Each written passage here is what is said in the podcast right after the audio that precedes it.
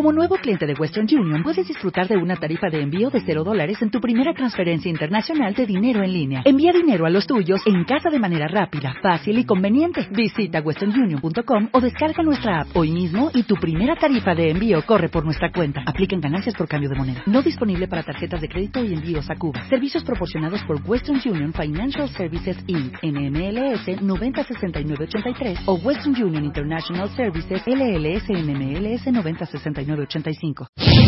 MT201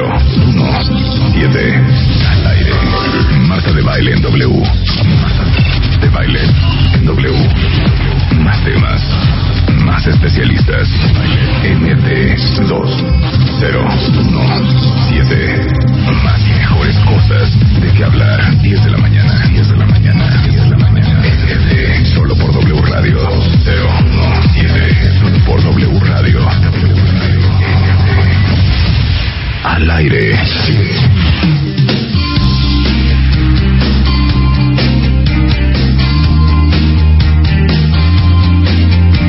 En este plan se puso luz, reviviendo Durán Durán. No lo puedo creer.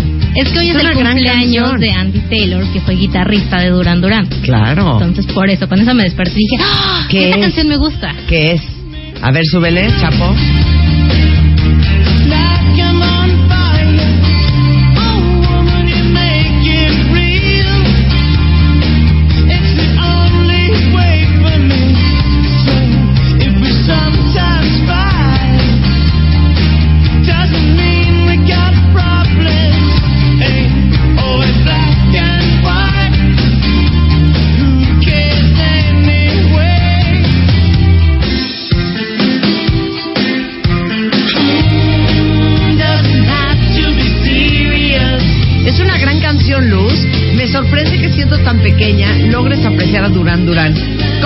Cuentavientes? Muy buenos días, son las 10.06 de la mañana.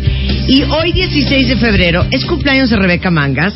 Por si se quieren, o sea, desplegar de amor en redes sociales, en Facebook, en Twitter, en Instagram. Obviamente, ella viene volando, va volando a un destino sorpresa para celebrar su cumpleaños.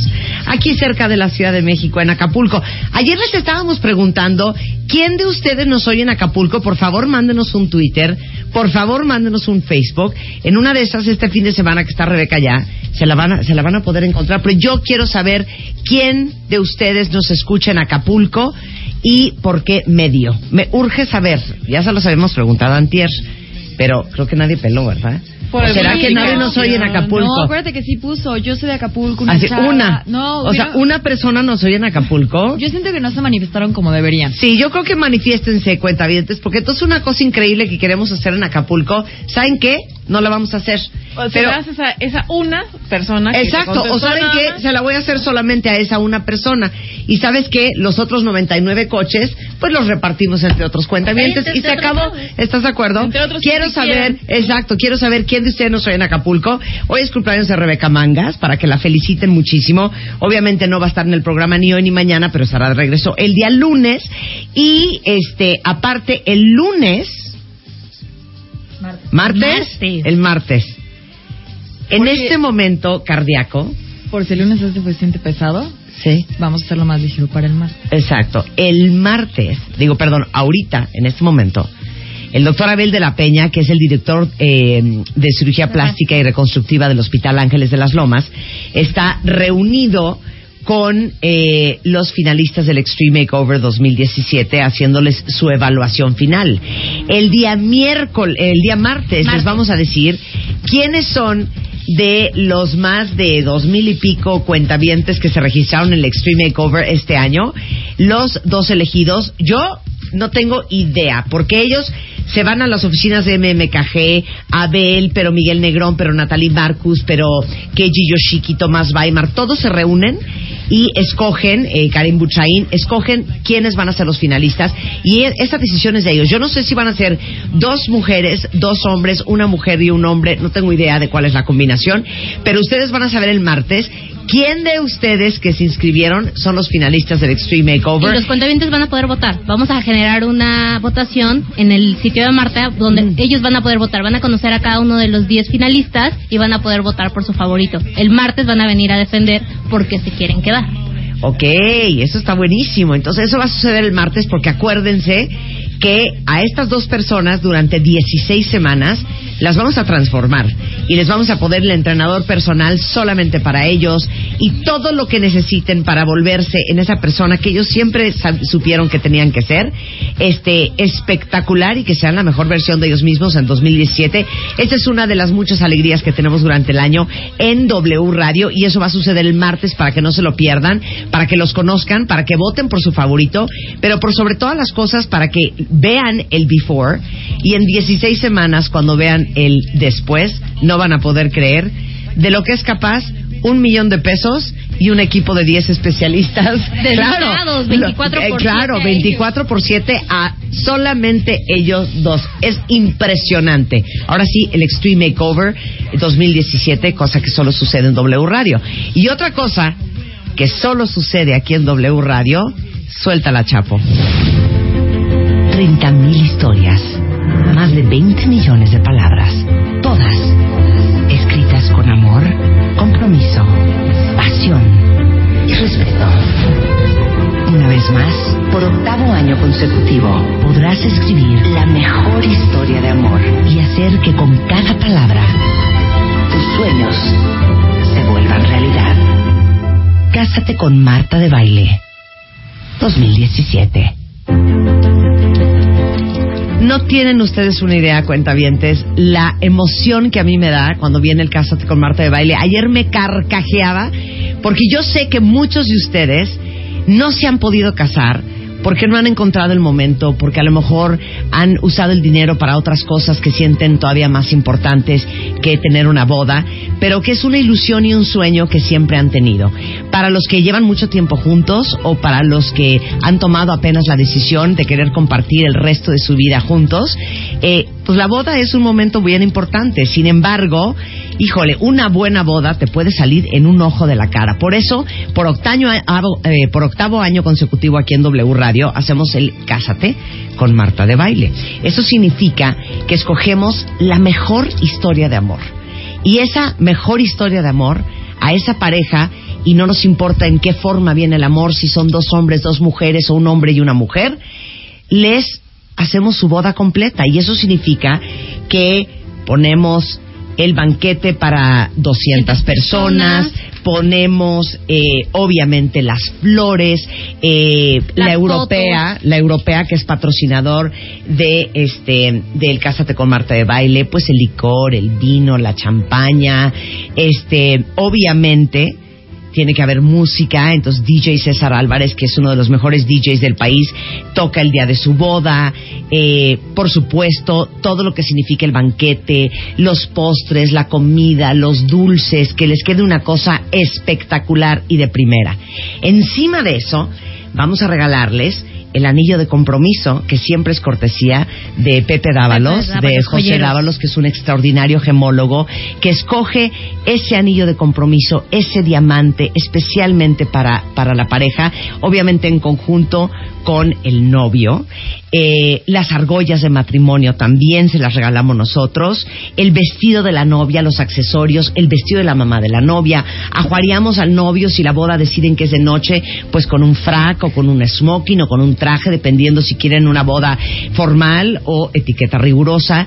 Eh, obviamente el jaqué o el frac si es el jaqué si es de día. Día. Eh, también, por supuesto, la luna de miel, que hacemos lunas de miel espectaculares para ustedes, porque, como lo he dicho siempre, nosotros hacemos radio para gente de primera y sabemos que los cuentavientes no merecen absolutamente nada menos que lo mejor. Y hacemos unas lunas de mieles divinas, los hemos mandado al Mediterráneo, los hemos mandado a Dubai, los hemos mandado a unas este a unas lunas de miel a Europa, a Estados A Unidos, a Nueva York. En fin, este el colchón nuevo para que estrenen con sus iniciales bordadas, obviamente un pastel espectacular que siempre lo hace todo el equipo eh, de Sacher Cake Shop y por supuesto no podemos casarlos sin darles un gran regalo. Y entonces, encima de todo esto, les vamos a regalar un coche último modelo a la pareja ganadora. Esto es el Cásate con Marta de Baile, cosa que también solo sucede en W Radio. Y si ustedes tienen una historia de amor increíble, que sea verdadera, obviamente, que podamos comprobar y que quieran compartir, pues escríbanos a wradio.com.mx o a martadebaile.com. Ahí pueden escribir su historia. Este, tienen hasta el 14 de marzo para registrarse en Cásate con Marta de Baile. Ayer me carcajeaba porque eh, uno de, una de nuestras colaboradoras, nombre que no voy a decir, me escribió y me dijo, hija, ¿puedo participar en el Cásate con Marta de Baile? Y le dije, cero, porque aunque no trabajas oficialmente en W Radio, Eres pues eres de de la este casa, equipo. eres parte del equipo. Así, saludos para Mercedes Acosta. No, no es cierto, no fue Mercedes, ¿eh? Así, saludos para Claudia Canda. No, tampoco fue Claudia.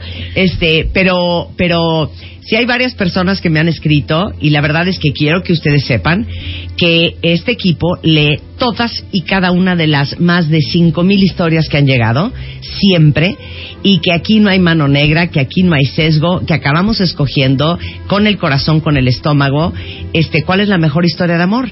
Y bueno, hemos casado a siete parejas, Siete pare- seis parejas. a seis parejas. Tuvimos una boda cancelada. Tuvimos una boda cancelada y bueno, la pareja de este año. Entonces entren ya a martadebaile.com, a wradio.com.mx. No, no digan, cero voy a escribir mi historia, porque cero voy a ganar.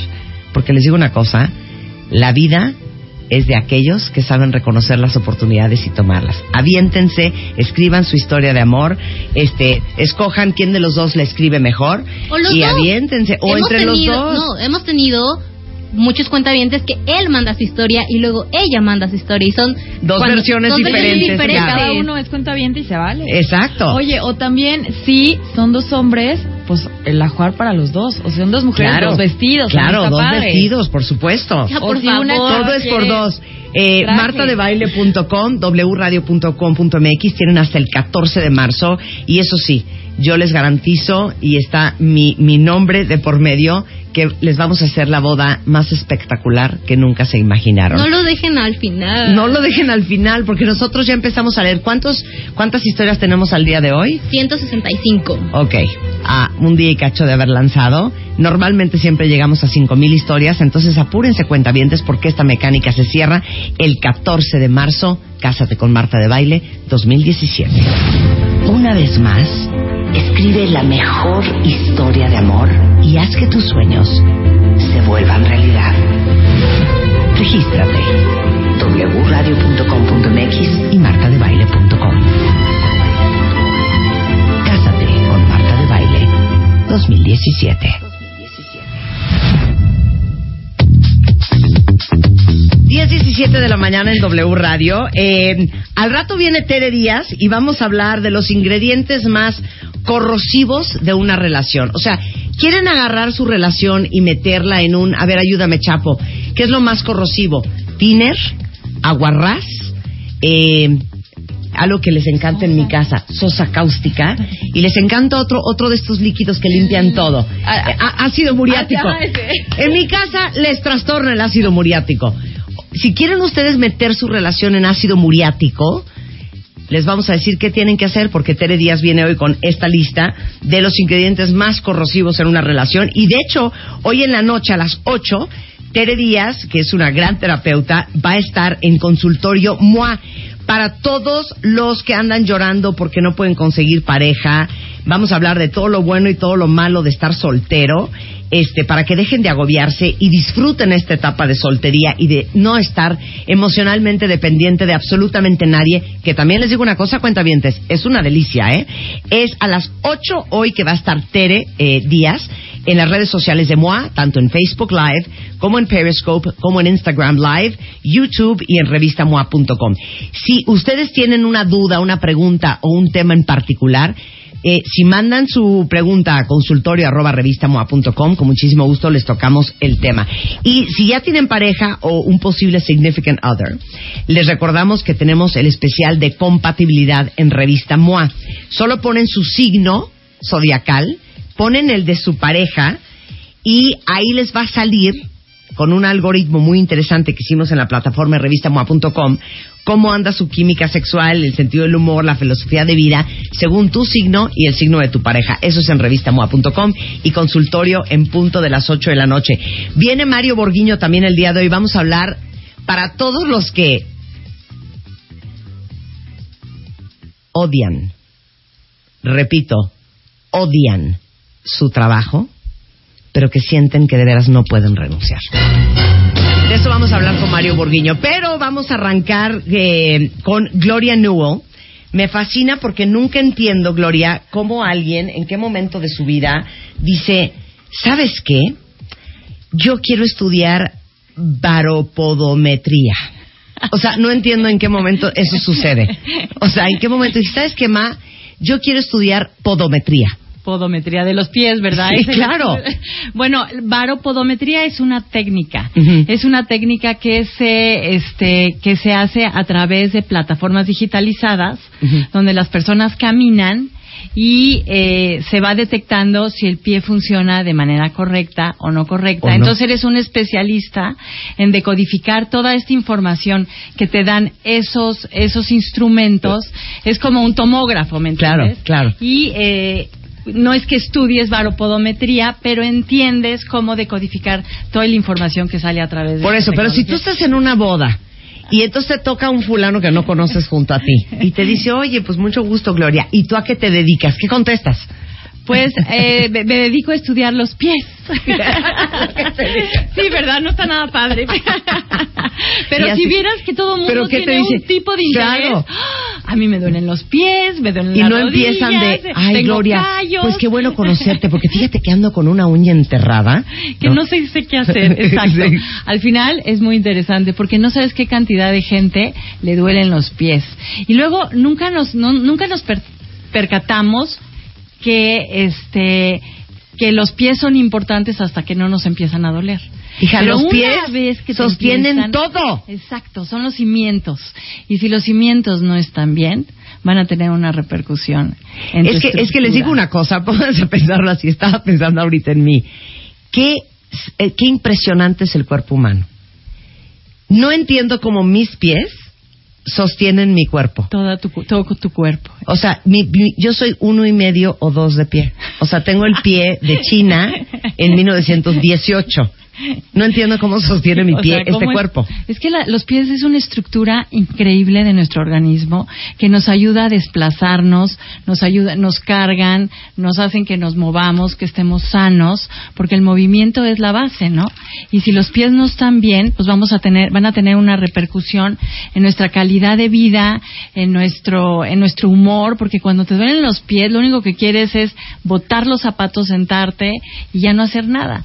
Y no hay nada más importante que movernos, ¿no? Entonces, si los pies están mal, agua. A ver, ¿quién, ¿quién de ustedes cuentavientes padece de los pies? Por favor, mándenos un Twitter y díganos de qué padecen.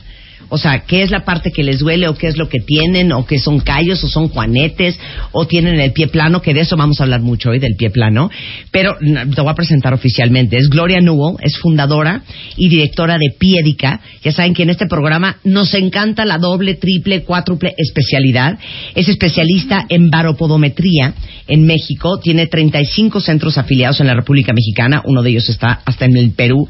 Y se hacen estudios del pie, de la pisada, de la marcha, por medio de esta baropodometría digitalizada de la cual hablabas. Este, mándenos de qué, de, de qué, de qué padecen. Y yo te tengo que empezar a hacer la primera pregunta. Por supuesto. ¿El pie envejece? Sí. Sí, cómo no. Y el pie se ¿En qué y cómo? Bueno, como envejemos, envejecemos todos, ¿no? El pie, pues lo usas y entre, pues como el riguroso paso del tiempo hace, por ejemplo, que las que los arcos de los pies, porque como te decía, el pie es una estructura viva que nos ayuda a desplazarnos, a amortiguar, son como los nuestros amortiguadores del, del coche y tienen ciertos arcos. Si estos arcos se van, se, Se vencen. se vencen con el Sí. paso, con el, se vencen por varias razones. Una, pues evidentemente una enfermedad, un trauma, el mal uso del calzado, por ejemplo, usar este mucho tacón, pues propicia o ah, eh, acelera un poco la deformación de los pies o eh, la parte genética, la parte heredada. Entonces sí hay que cuidarlos porque los pies, como te decía, es lo que nos da nuestra independencia. A la gente que le duelen los pies se vuelve más sedentaria. Hay una que olvidé comentar, es la obesidad y la y este y el sobrepeso.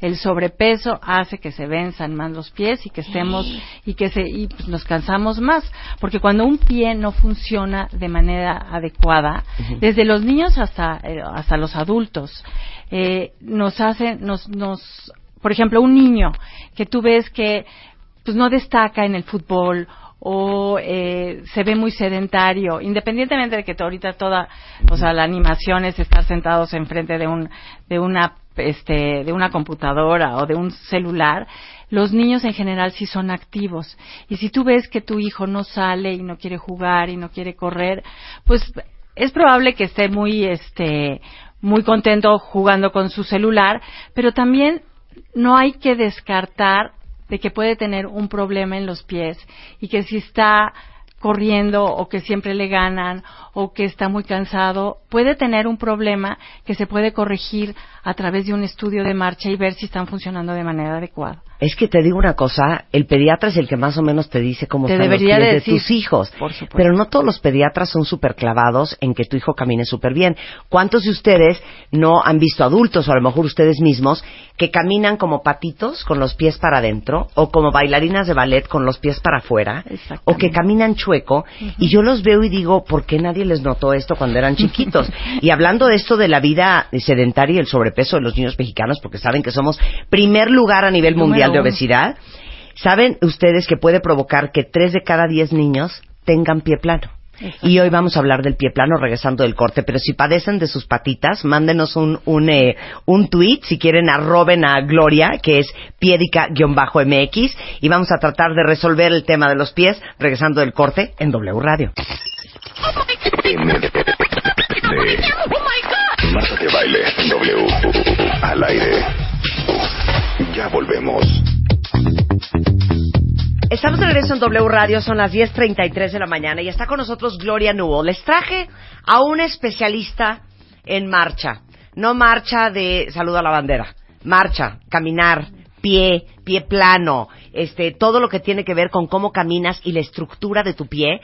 Es impresionante. Les pedimos que nos mandaran quién padece del pie y es correcta la estadística a lo que estoy viendo en Twitter. Eh, el 20% de la población, o sea, eso significa que dos de cada diez de nosotros tienen pie plano. Y vamos a arrancar con el tema del pie plano. A ver, ¿cuál es lo grave del pie plano? Lo grave del pie plano es que la estructura del pie de la que veníamos hablando no funciona de manera adecuada. Entonces, el pie plano es que el arco que está, el arco interno está totalmente colapsado. Entonces, al tener el arco colapsado. Digo, hay diferentes grados de pie plano. Hay unos pies planos mm, ese, que realmente no puedes caminar y hay porque está totalmente, el tobillo está totalmente doblado hacia adentro, que por lo general sucede en la gente ya mayor, ¿no? Que no se ha tratado. Entonces, esta, esta evolución del pie, pues como que el pie va rotando hacia adentro. Pero el, el pie plano es que la estructura de la bóveda o del arco del pie está aplanada. Y entonces no permite que funcione tu, tu, caminar o tu andar de manera adecuada. Pero ¿cómo compensa el cuerpo? O sea, ¿qué te pasa o, qué se desajusta con el pie plano? Ajá, o sea, el, el pie plano, lo que, o sea, el pie tiene una forma normal de moverse si el pie se vuelve como un keniano, por ejemplo, tú ves caminar o desplazarse o, marchar a un keniano y ergonómicamente su postura es exquisita, ¿no? O sea, todas sus sus este, sus piernas, su espalda está moviéndose de manera perfecta. ¿Por qué? Porque, y tú veles el pie y el pie lo tienen perfectamente bien formado porque los estimularon desde chiquitos a irse descalzos a la escuela y entonces el estímulo de la planta del pie es correcta y entonces ergonómicamente y en todas estas actividades de marchar, de correr, de caminar son muy buenas. Cuando el pie no Pero espérame, hija, no, es que me traumaste del cuento del keniano. Pero entonces es porque pasan los primeros años de vida del desarrollo del pie descalzos? Bueno, eso es una de las teorías de los etíopes y de los africanos, porque caminar descalzo en superficies no rígidas como el pasto, la arena, brincar en la cama, estimula a todos estos músculos de la planta del pie para que se desarrollen de manera correcta y entonces puedas tener tú un andar y un marchar de manera adecuada. Pero nosotros no vivimos en Kenia y no nos vamos descalzos a la, escuela. O sea, siempre estamos o con zapatos o caminando en superficies totalmente planas. Eso no ayuda a la formación correcta del arco. Entonces, si la, el arco no se forma de manera adecuada, sí va a tener repercusiones. Por ejemplo, el hecho de que el arco, imagínense, tú tienes, tienen la bóveda plantar en el pie y el arco está totalmente plano, casi tocando el suelo, el tobillo se cae hacia adentro. Y en el momento de que se cae hacia adentro el tobillo, las rodillas se van hacia adentro. Y entonces son estas famosas rodillas en X, ¿no? O piernas en X, ¿no? Que de alguna manera también repercuten en la espalda baja y en toda la espina. Entonces sí, hay una, volviendo a tu pregunta, el hecho de que el pie no funcione de manera adecuada va a tener una repercusión en toda la estructura, empezando por el pie. Sí o sí. Sí o sí. O sea, lo que les quiere decir Gloria es que todos los que tienen el pie plano ya tienen toda la estructura ósea no caminando de manera desajustada. Exacto. Ahora, lo importante del pie es que tengas un buen diagnóstico. ¿Me entiendes? O sea, porque muchas veces tú puedes tener, por ejemplo, un niño de tres años, tú le puedes ver al piecito y dices, no, qué horror. Este niño tú le haces la huellita en la, con agua o en la, en el, en la arena y ves que toda la superficie del, del pie está, este, ¿me entiendes? Porque la huella tiene que estar adelgazada en la parte del medio pie. Cuando es pie plano, pues está la huella totalmente, es una plasta. Y en los niños de 0 a 3 años todos tienen plasta porque todavía no se ha ejercitado bien las piernas porque el arco se forma a través de las de los músculos bajos de la pierna, de los tibiales.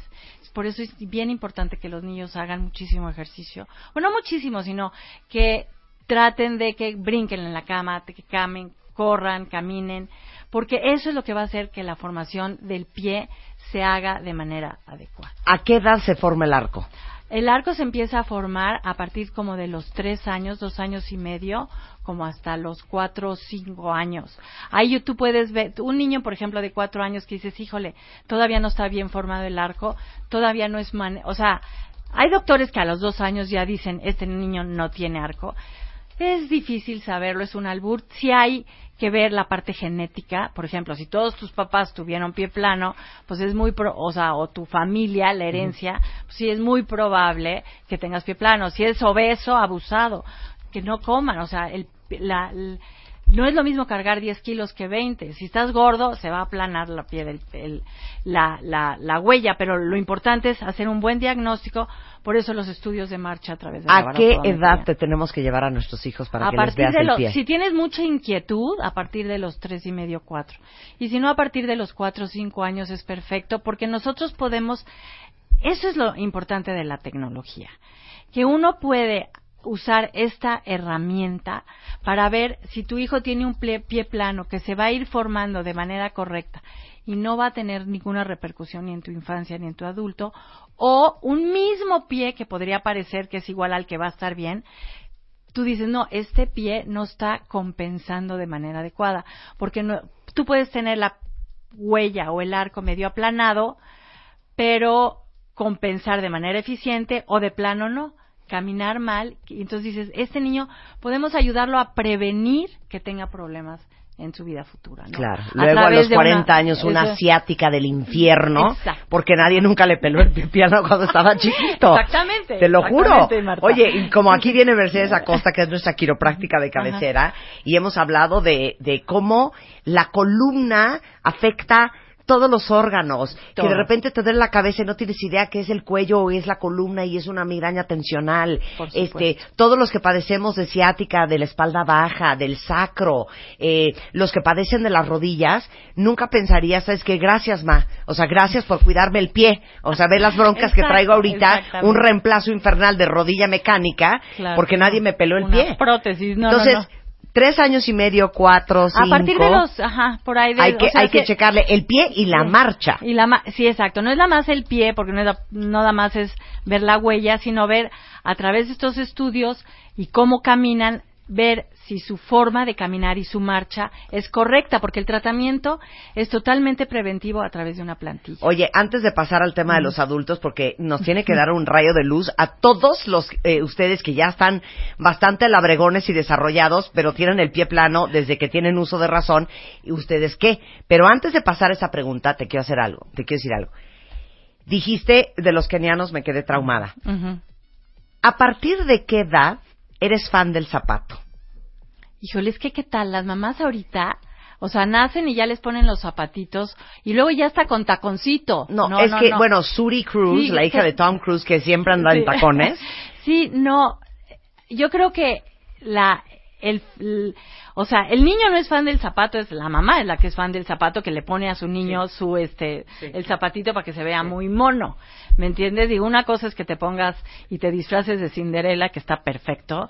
Y otra cosa es, no, tienes que andar con zapato muy cómodo. ¿Me entiendes? Suave, este, y pues sí, evidentemente un niño al, al año pues ya empieza como que a caminar, a dar sus pero primeros preferirías pasos. que caminara descalzo. En la medida que se pueda, sí, ¿eh? Sí. O sea, es muy bueno que... Y gatea, sí. Sí, claro. Totalmente. gatear Gatear descalzo, es- caminar descalzo. a mí sí, eh, porque además, este propio, pues hasta los niños en, en estas este, escuelitas los ponen en diferentes, este, en, en la Texturas, arena, en- claro. exacto. Y le- Agua, yo, yo les he contado esta historia porque, eh, por alguna extraña razón, ninguno de mis hermanos, ni de mis papás, tenemos callos, ni juanetes, ni nada de esas cosas.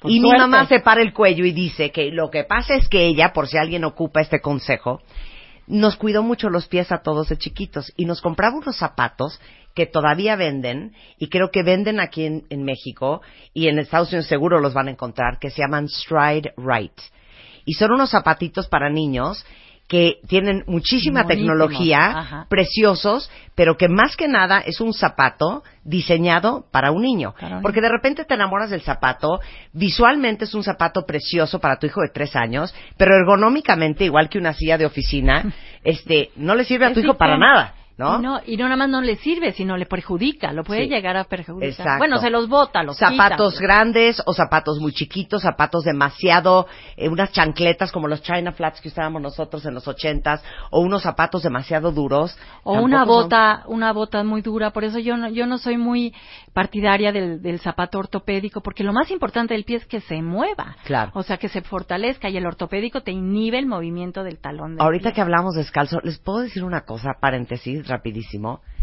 Es que me trauma y se los juro que siento que cero estoy loca.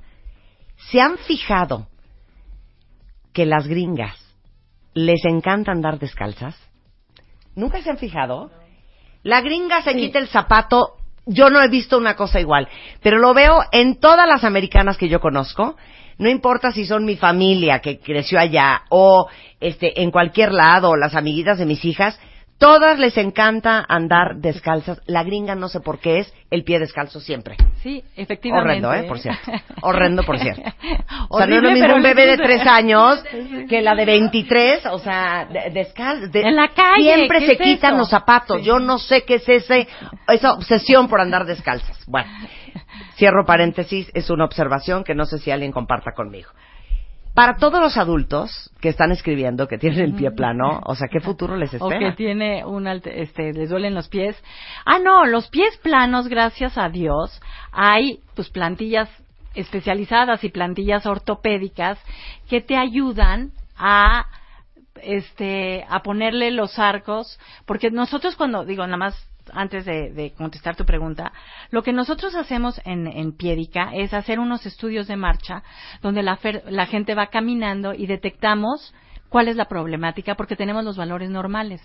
Entonces, al hacer el estudio, este, hace, detectamos todas estas huellas, les hacemos todas las imágenes posturales y esto lo, este, lo em, comparamos con los valores estándares o como, con los valores normales. Entonces podemos saber exactamente qué es lo que está haciendo mal el pie, Qué cool. en qué zona y el pie derecho o el pie izquierdo que de repente no se comportan de, de la, de la misma forma. Y tenemos la, el software y toda la tecnología para hacer una plantilla específica para el pie derecho, para el pie izquierdo, si hay problema en el talón, en el medio pie o en los dedos. Ok. Entonces, a la persona adulta que sufre o padece de, de, de dolores de pies, no necesariamente nada más de pie plano, nosotros tenemos el tratamiento a través de plantillas ortopédicas para que de menos cuando esté arriba la plantilla pueda caminar sin dolor y que no se propicie todas esas Claro. deformaciones. Ok, para todos los que dicen, ajá, sensacional, cero me voy a poner una, Una plantilla, plantilla. ortopédica, no hay forma. No hay for- bueno, las plantillas Nada más diles el futuro. Ahorita porque estamos todos jóvenes, pero aguanten que cumplamos No, bueno, 70. Bueno, digo ahorita hay muchas, este, cuando, cuando ya es caótico o ya estás en crisis, que no puedes caminar con ningún tipo de zapato, por supuesto que te la pones en el zapato que sea. Por otro lado, Piedica tenemos plantillas muy chiquitas que caben en zapatos razonablemente monos, ¿me entiendes? Ahora, para la gente que hace mucho ejercicio, porque dices, bueno, ahora sí, estoy gordísimo, voy a hacer ejercicio y voy a caminar, y voy a hacer ejercicio. Entonces te sales a caminar, te sales a, a caminar en tenis y te empieza a doler todo, ¿no? Entonces, el ejercicio lo tienes que, hay que hacer. Con- Ese es, con O plantilla. sea, hay que hacer con plantilla y hay que hacerlo poco, poquito a la vez, irte acondicionando, adecuando de manera constante y poner la plantilla en tu tenis. Por ¿no? eso, pero los que dicen, es que te lo juro que cero en la plantilla me quiero matar, ¿cuál es el futuro? O sea, el ¿cómo futuro te es que le siga doliendo el pie. El futuro es que caben más sedentarios. El futuro es que le salgan callos, que se le deformen los dedos, que me entiendes que la, porque este trastorno o, o, o dejen de caminar, ¿me entiendes? De repente, bueno, dejas de caminar, vas con toda tu familia al centro comercial y tú te quedas sentada porque te duelen los pies. Entonces ahí dices, ¿sabes qué? Si me voy a poner unos tenis, unos mocasines, con unas plantillas que de menos pueda compartir con ellos y que no se gasten todo el dinero. No, o sea, sí hay, o sea, hay grados y grados de dolor. Cuando duele mucho, yo creo que a las personas no les importa. Ahorita sí hay, por supuesto, muchos zapatos en el mercado donde se les quita la plantilla y tú les sustituyes la plantilla que yo te doy, porque Claro. la plantilla que nosotros hacemos es idéntica que la que tú le vas a sacar del zapato, ¿me entiendes? Y luego, evidentemente, a las personas, digo, para la boda, para el evento, para que usas muchísimo cóctel, ahí sí, imposible. Claro. O sea, no te, no. Sí, pero bueno, si te vas a una boda un ratito y no traes No la plantilla, no pasa nada, exacto. pero que gran parte del día la la traigas traigas, puesta. exacto. Claro. Ahora, dime una cosa, ¿los callos son, síntoma de una mala, mala marcha? sí. Sobre todo los callos en la parte, de- o sea, en el talón, que son las durencias, puede ser este, pues que te está rozando el zapato.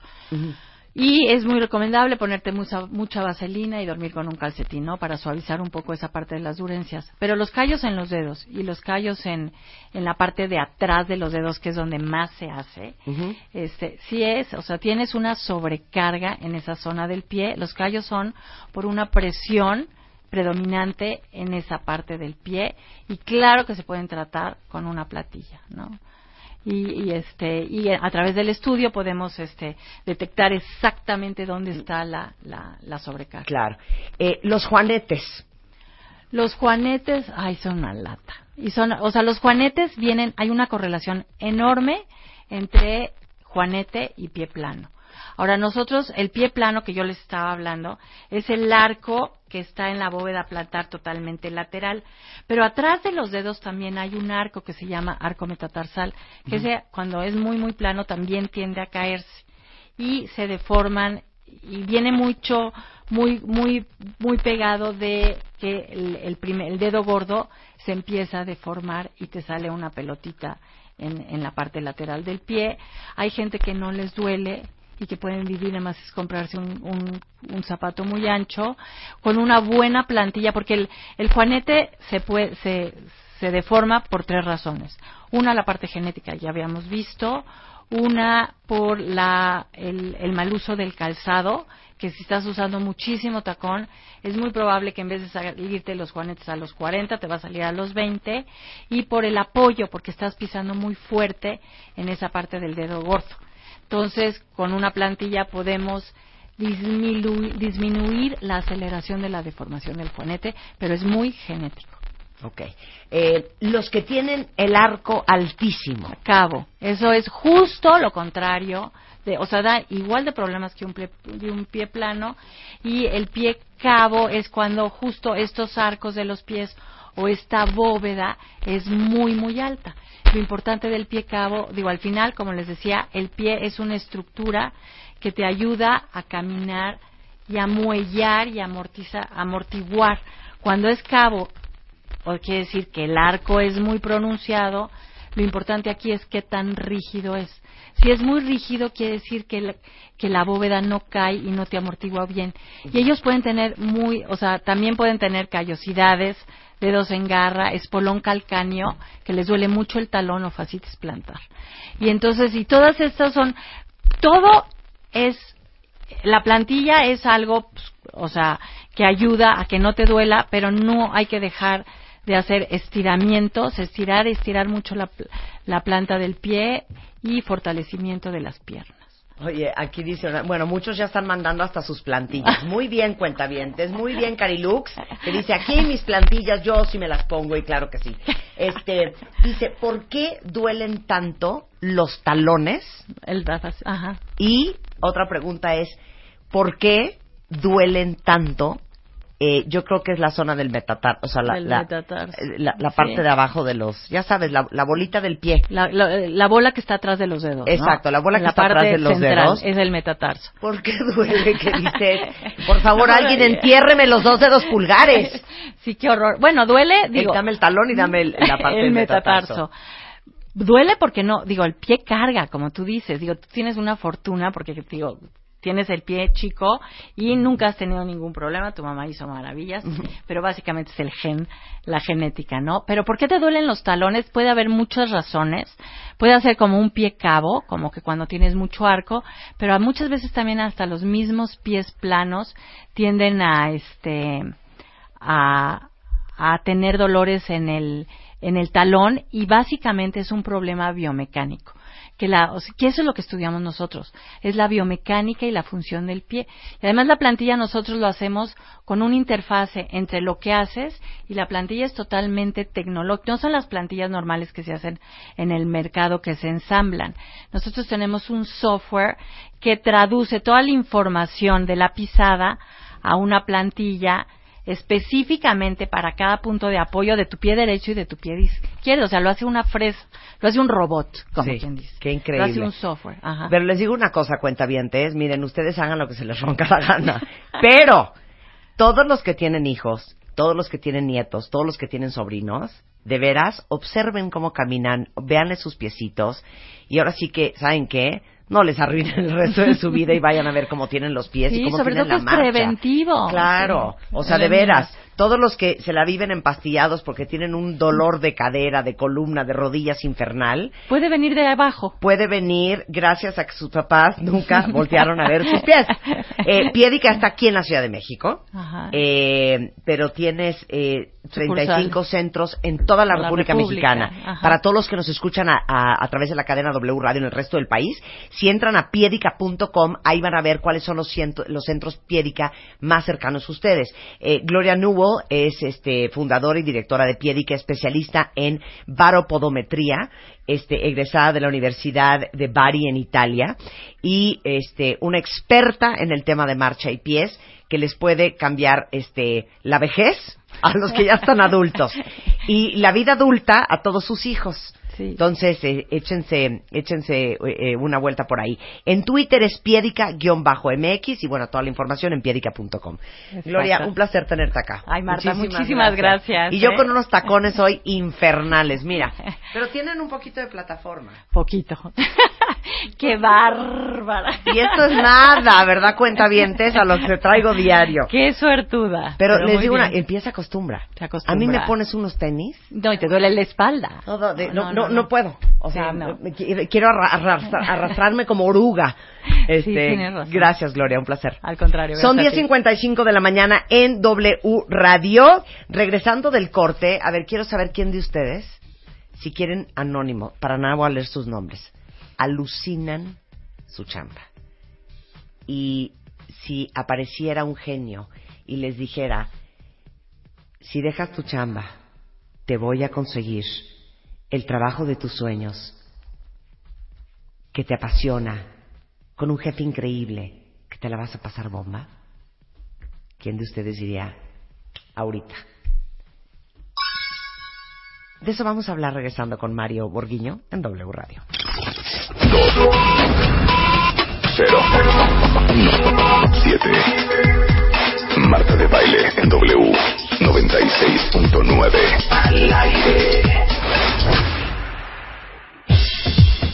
Estamos de regreso en W Radio. A ver, encuesta de opinión entre ustedes, cuentavientes. ¿Quién alucina su chamba? Porque ahí viene Mario Borguiño y vamos a hablar de eso.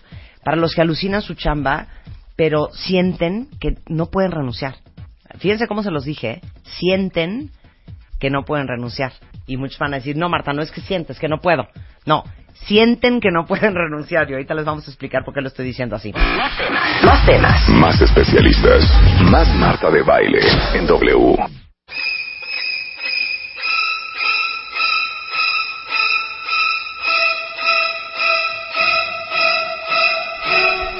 No los voy a asustar, pero ahí les van las estadísticas.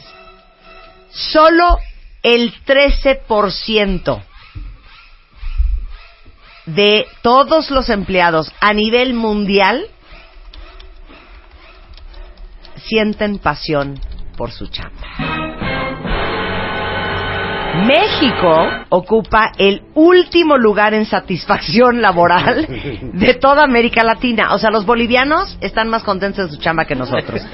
Los brasileños, los venezolanos, los puertorriqueños, este, los argentinos, los uruguayos, los peruanos, los colombianos. Surinam están más contentos en su chamba que nosotros. O sea, eso significa que el 87% de todos ustedes cuentavientes están hasta la madre de su trabajo. Y el día de hoy vino Mario Borguiño, porque como se los dije antes de, de, de- de el corte, para todos los que sienten que no pueden renunciar, pero que odian su trabajo, ¿por qué sienten que no pueden renunciar? Porque es un sentir. Es un sentir. Es un sentir. Es un sentir. Y Mario Borguiño, como ustedes saben, es el director general de Borguiño Consultores, se ha desempeñado como consultor empresarial por más de 30 años, Eh, es experto en, en, eh, rediseño de procesos para planeación estratégica, liderazgo este, empresarial para empresas e instituciones líderes en México, en Centroamérica, en Sudamérica y hasta en España. Está en España. A ver, sienten Sienten. Que no pueden renunciar. Sí, esa es, un, es una dicotomía entre, entre el empleo que tienes y los sueños que tú tienes en tu vida. Por eso sientes internamente que hay un conflicto entre lo que haces y lo que piensas, entre lo que obtienes y lo que anhelas en tu vida. Es decir, el primer punto sería, deberías de una vez por todas de dejar de seguir órdenes para seguir tus sueños. Es decir, el tema es cómo tú lo construyes. El tema está en que las personas que no renuncian, está confirmado que no renuncian porque tienen miedo. Porque si tú tuvieras la valentía que surge de tener una visión, una meta, un objetivo en tu vida, ¿para qué diablos tú trabajas? Entonces comienzas a entender que tienes un propósito en tu vida y tu trabajo se transforma en un medio para alcanzar ese objetivo. Pero nosotros trabajamos para poder pagar deudas. Somos esclavos de nuestra falta de visión acerca de lo que tú anhelas, deseas o te prometes en tu vida. O sea, lo que tú estás diciendo es, la chamba de todos y cada uno de nosotros es un medio, no es el fin. ¿No? Ahí va. Es decir, exacto. Es, Es decir, un medio para hacer algo que te apasiona, que te encanta, que te fascina, que construye, que aporta, etcétera. Tú y yo hemos nacido para tener un propósito en la vida. No hemos nacido para comprarte un carro, dos, para tener un empleo, dos. No, hemos nacido para cumplir un propósito. El instrumento que te hace alcanzar lo que tú anhelas, ese medio, es el trabajo. Y tú y yo hemos hablado más de una vez de que el medio en tu vida es el dinero. No, nadie trabaja, ningún rico trabaja por el dinero. Él trabaja porque tiene un propósito, ya sea por el ego, ya sea porque quiere triunfar, ya sea porque Claro, o quiere- sea, Carlos Slim, estamos de acuerdo que podría echarse en su cama y rascarse la panza. por, pues sí, O sea, ya tiene todo el dinero que pudiera querer tener. Sí. Pero ¿por qué sigue chambeando Carlos Slim? Es porque tiene un, pro- tiene un propósito, tiene un anhelo, tiene antes de Sí, o morirse. quien sea, o Bill Gates, o Al- quien sea. Todos ellos siempre dicen que el dinero no es su propósito. Además, esto es bíblico lo que estamos hablando. Es decir, el ser humano que vive por el dinero morirá por él. Claro. O sea, ninguna persona que es obstinada por el dinero se transforma en millonario, se transforma en un usurero, en un individuo explotador. Y además, aquellas personas que viven con el miedo de renunciar porque no tienen un propósito en su vida, son aquellos que tienen el síndrome del día lunes. El viernes son felices, pero los, lunes sufren. O sea, entonces la pregunta, porque ahorita el hashtag, a ver, vamos a usar un hashtag que se llama Siento que no puedo renunciar y díganme por qué. Rubén fue muy claro. Rubén dice, Sí. siento que no puedo renunciar porque debo hasta las nalgas. Ahí está. muy claro y muy contundente. Muy. Díganos por qué sienten que no pueden renunciar con ese hashtag. es correcto. Pero a ver, la pregunta sería, más bien, vamos a ponerla más perra. Dale. ¿Por qué trabajan? Lili, ¿por qué trabajas? Ven acá, Luz. Ven acá, Ana. Porque amo radio, me gusta mucho hacer radio. Muy buena respuesta. Está bien, está bien. Luz, neta, neta, sin timar. ¿Por qué trabajas? ¿Por qué trabajo? Porque siento que es la única manera de demostrar lo que sé hacer. Bien. Estuvo súper frágil eso, ¿eh? Sí. Te fascina hacer radio, hija. Me ¿de qué fascina, pero o sea, lo- a lo que me refiero es que es la única manera en la que puedes exponer para lo que eres hábil o para lo que crees que puedes ser hábil en la vida. Es, Pues hija, pues ponte a cocinar unos pasteles en tu casa. te No, van a por, salir por eso, superbién. por eso trabajo lo que quiero hacer, o sea, por eso, o sea, son las habilidades que tengo y lo que quiero hacer, Pero porque te gusta. porque me encanta. Ok, Ana, ¿por qué trabajas? No te estoy diciendo por qué trabajas en radio. ¿Por qué trabajas?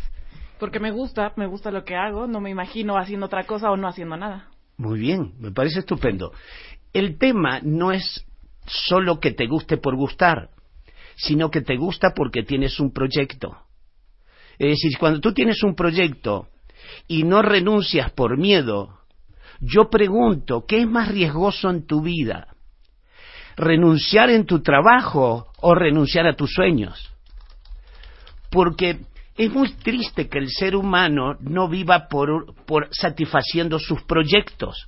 No es un elemento motivacional. Es decir, la pasión surge porque tienes un proyecto en la vida. No surge pasión por pasión.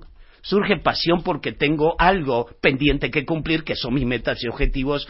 En este caso es el medio, es el trabajo pero entonces lo consideras como un instrumento. Cuando la gente lo considera nada más como un instrumento para pagar tus simples deudas, eres un esclavo de tus tarjetas y de la ignorancia de lo que tú quieres para tu propia existencia.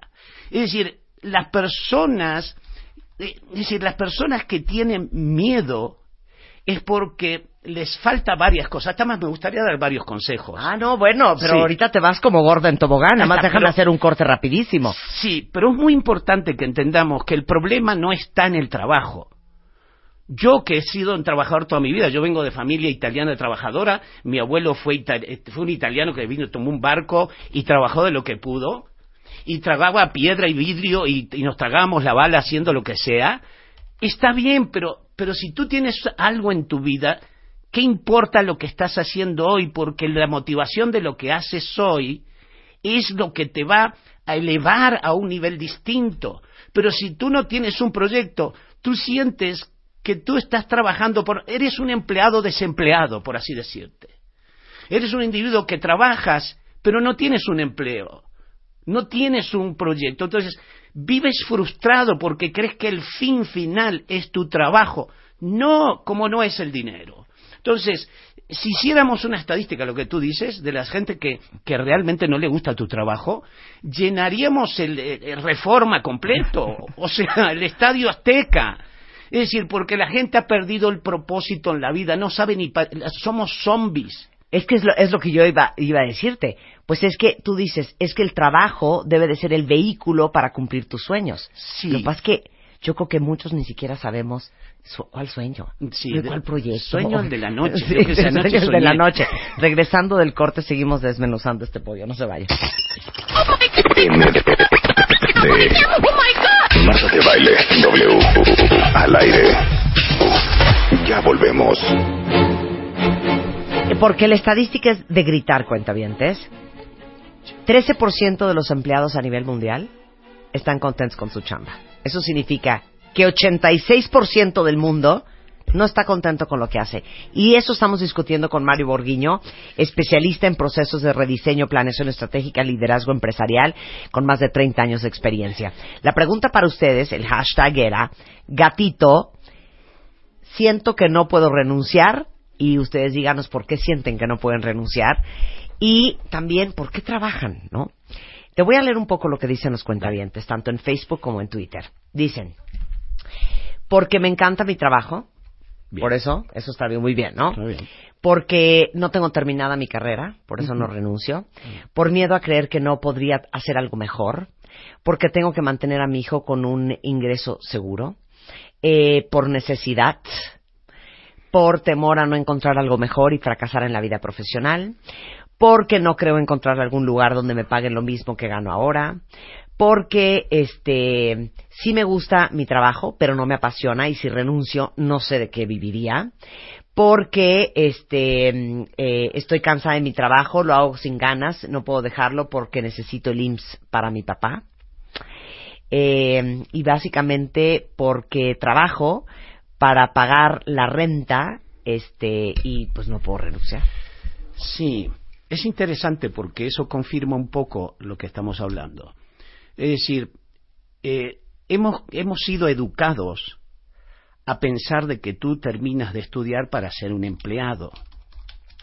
El hecho es que hay gente que, que inclusive busca una excusa para no renunciar, ya sea mi hijo, ya sea mi hipoteca, ya sea mi tarjeta, ya sea mi papá, ya sea mi abuelo. O sea, todo esto son excusas. Sí, claro, porque el problema es que te falta el, pro- el proyecto de tu vida. Por encima de tu papá, de tu abuelo, de tu hijo, de tu carrera, de no saber qué buscar, dime qué buscas.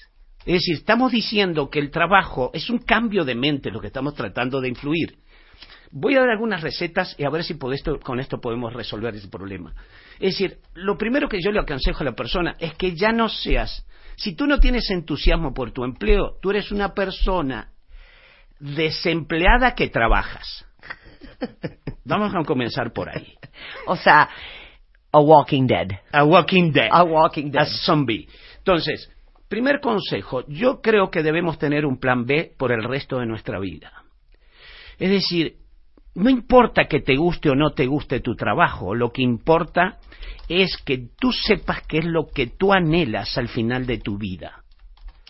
Al final de tu vida, ¿en quién te quieres transformar? ¿Qué es lo que más te gusta? ¿Qué es lo que más te anhela? Y en lo que tú quisieras dedicar tu vida. Es decir, lo triste es morir sin saber quién eres, para qué madera, de qué madera estás hecho, para qué naciste. Es decir, no puede ser que tú trabajes 30 años de tu vida solo para ser un esclavo de tus tarjetas, de tus deudas, de tus finanzas mal administradas, y eso transformarlo en una excusa. Es decir, no importa que yo tenga un hijo en la escuela, yo tuve tres en la escuela, pero el proyecto mío es el proyecto mío para darle algo mejor a estos hijos. Ellos tienen que saber que hay, tiene que haber un elemento superior que mueve mi forma de pensar. Entonces, la primera es tener un plan B. ¿En qué te gustaría trabajar? Eso desde ahora debes tenerlo, no importa cuántos años vivas.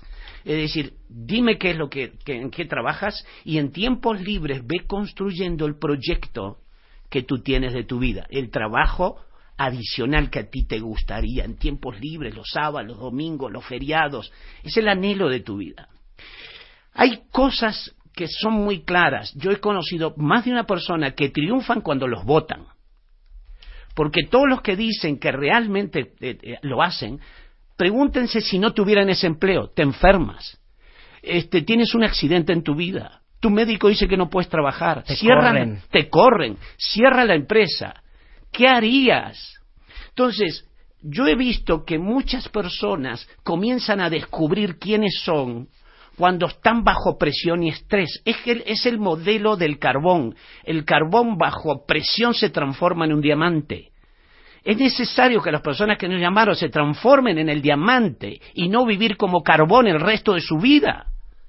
Y yo soy una fiel creyente de que cuando uno se está haciendo loco en la vida, de lo que sabe que tiene que hacer y no lo hace, yo siento que la vida misma te obliga a patadas Sí. a que lo hagas. Sí, sí, tú tienes, tú tienes que tirar el carro por la borda, tú tienes que, su- que tirarte al abismo, tienes que ser un héroe de tu vida, no seas un mantenido de tu vida, no seas un pasivo, no seas un individuo de zona de confort, porque entonces buscas que el medio controle tu existencia.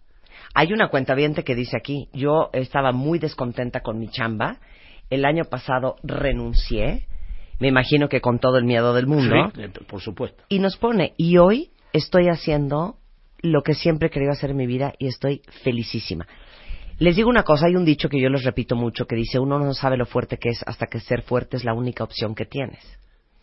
En los momentos críticos de los cuales habla tú, porque a lo mejor te divorciaste y no te quedó de otra más que encontrar tus recursos internos y salir adelante cuando te diste cuenta que eres una buenaza para esto, que nunca te imaginaste que ibas a poder lograr aquello, Va. y, te y- y la vida te aventó y cuando te das cuenta no te fuiste un hoyo empezaste a volar y empezaste a volar más alto que nunca y eso puede ser por un divorcio puede ser porque te corrieron del trabajo puede ser porque te dio una enfermedad y, y sorteaste la muerte y sigues vivo y te das cuenta y es un esos momentos de gran despertar como diría. Oprah esos aha moments Ajá. de la vida Ajá. son los que te comprueban por qué necesitamos los trancazos de la vida Porque para aventarnos Porque necesitas descubrir el gigante dormido que tú traes dentro. Tú no sabes que no sabes. Tú no sabes que sabes. Consecuentemente eso se autodescubre. El ser humano es el único ser humano perfectible. Eso quiere decir que tú te tienes que autodescubrir internamente. Tú no eres tu empleo, no eres tu salario.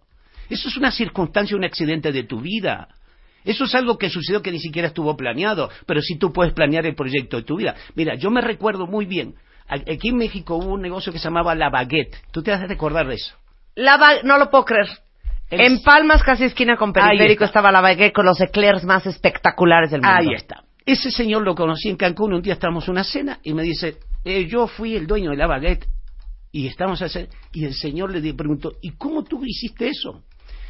Pues fue el día que yo trabajaba en el Banco del Atlántico y me votaron. Yo estaba casado con una señora francesa, jovencita, era una, una jovencita, y con ella fue que hicimos la baguette. Gracias, doy gracias a la vida, el rezo diario, decir porque me votaron de mi trabajo. Sufrí, este, tenía, estaba lleno de deudas, pero me autoconstruí.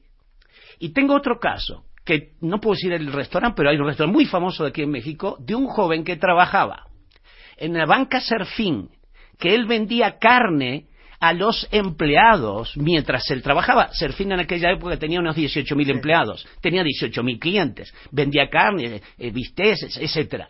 Y un día le dijeron, te tenemos que votar porque estamos adquiriendo. Y el joven lloraba, no, no, es que yo con la carne mantengo mi familia, no con el sueldo.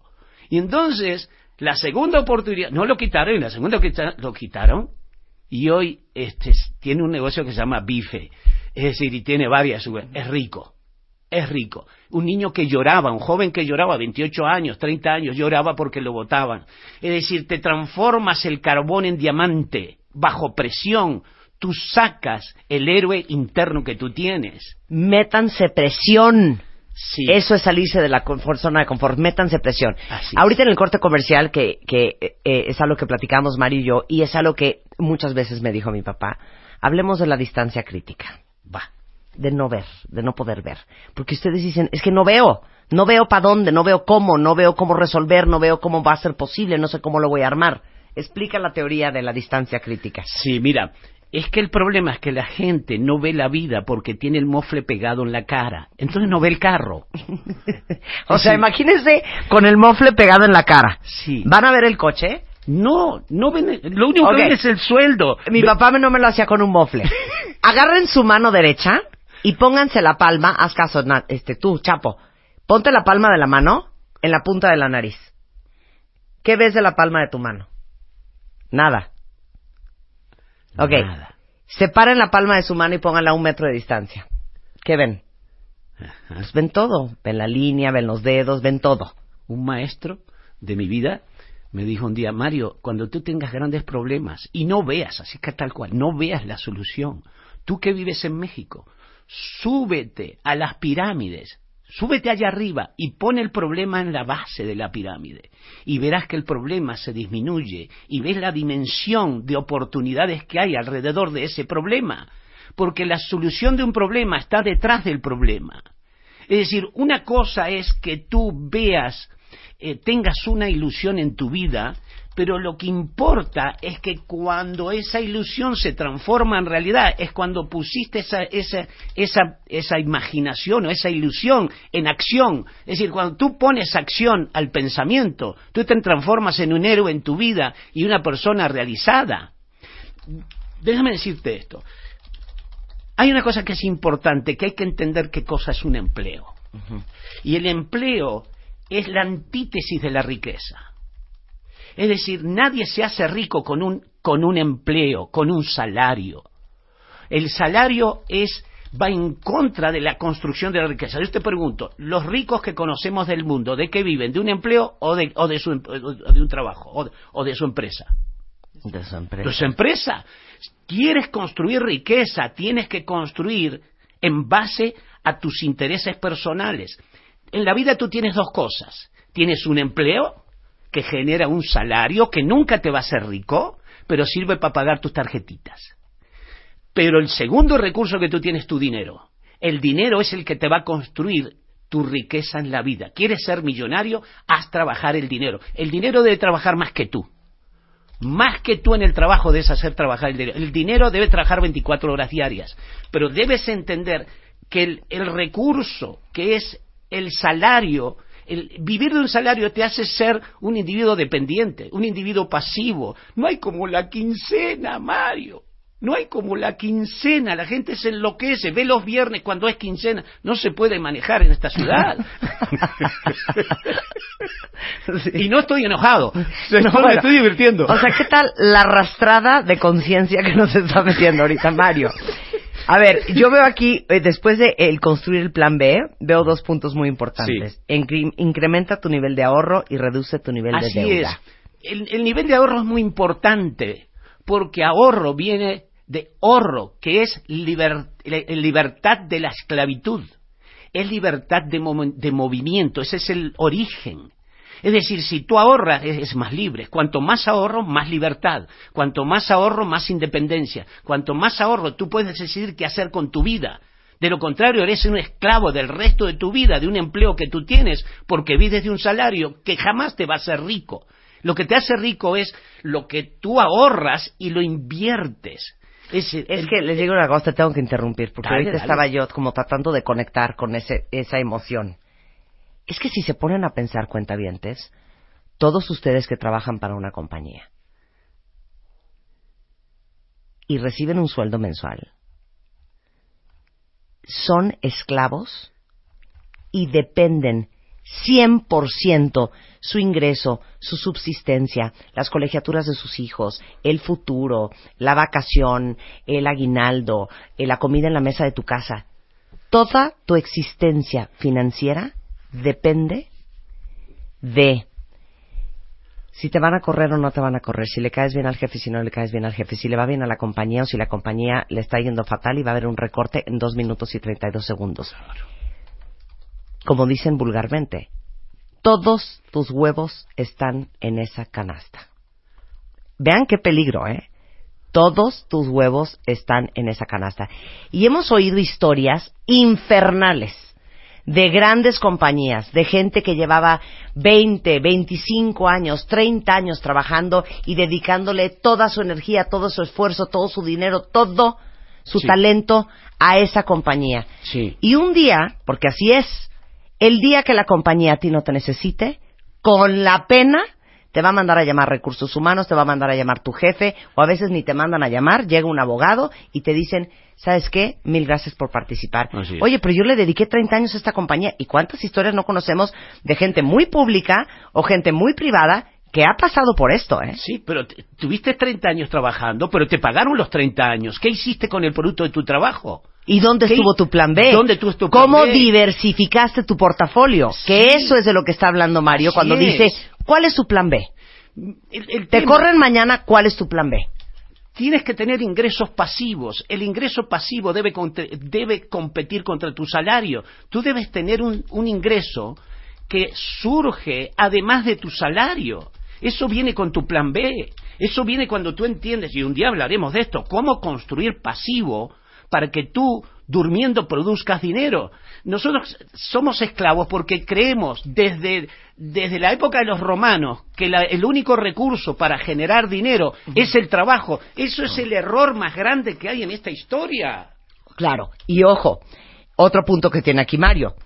Para todos los que dicen, yo no renuncio, aunque alucino mi chamba y no es la verdad a lo que me apasiona ni parte de mi proyecto a futuro, porque gano mucho dinero. Ah, sí, sí, sí. Mira, los que ganan mucho dinero tienen una miopía, porque ganan mucho dinero relacionado con lo que ganaban antes.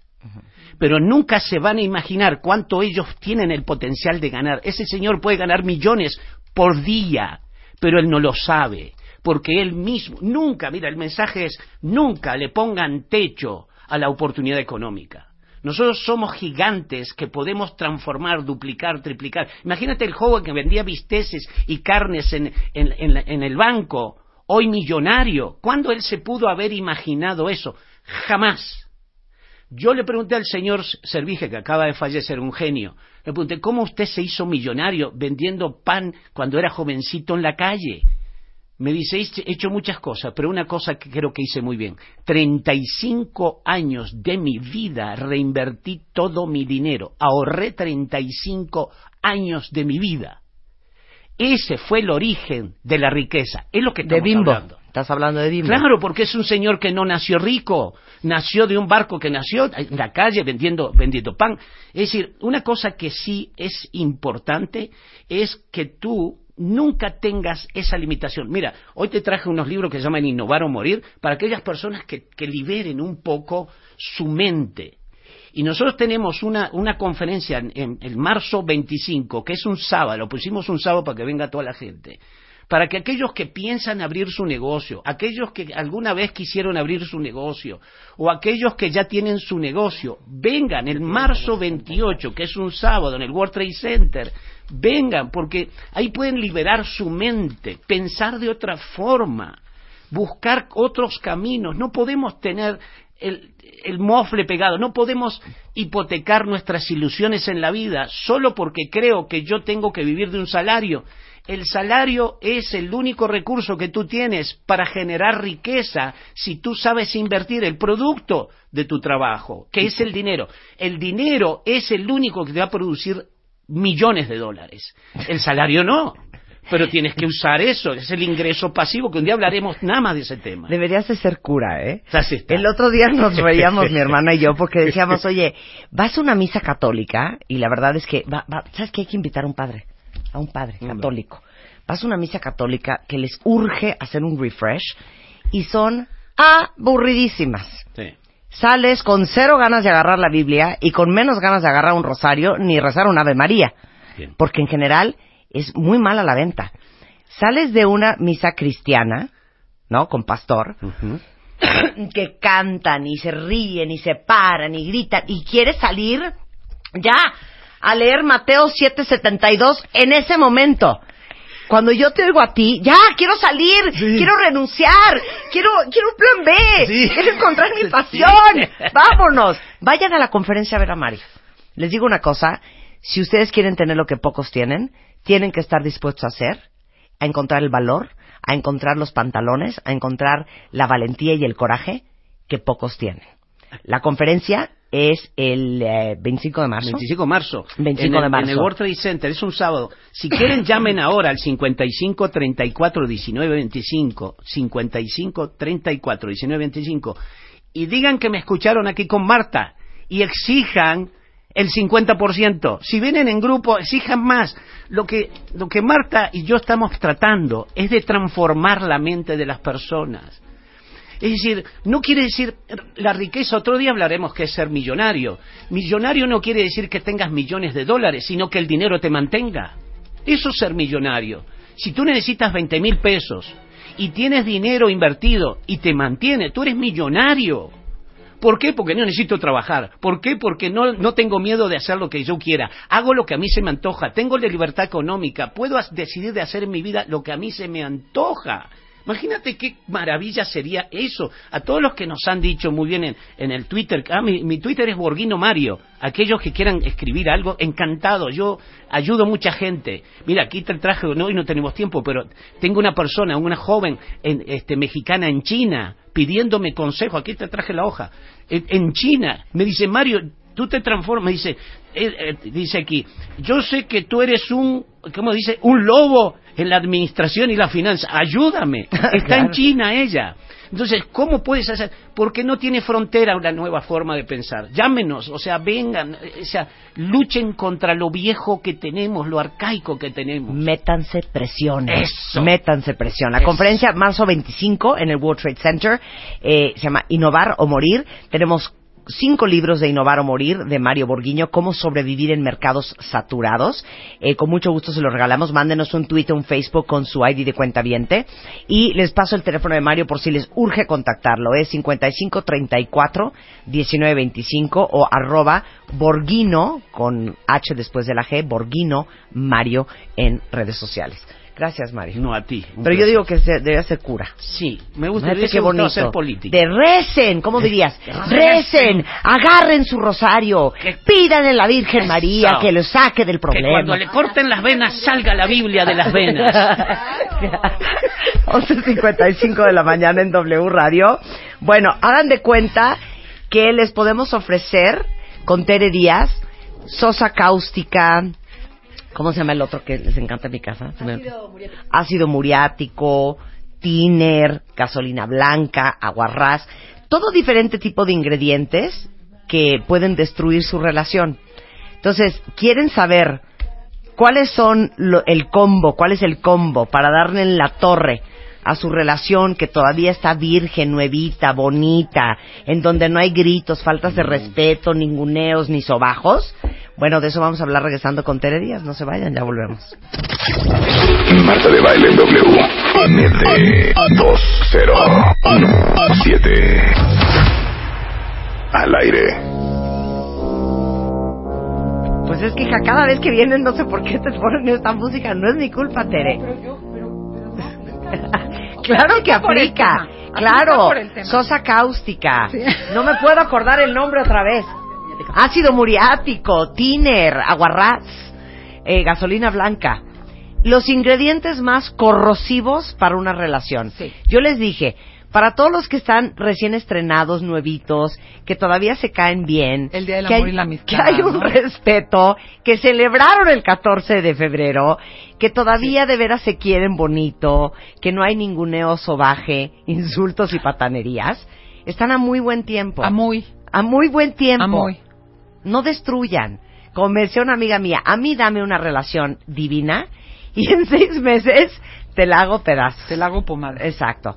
No hagan pedazos su relación. Es que fíjate que esto que dijiste, qué bonito, que puede ser el final, es este, híjole, más vale prevenir, porque es muy fa problemas vamos a tener todos, inevitable.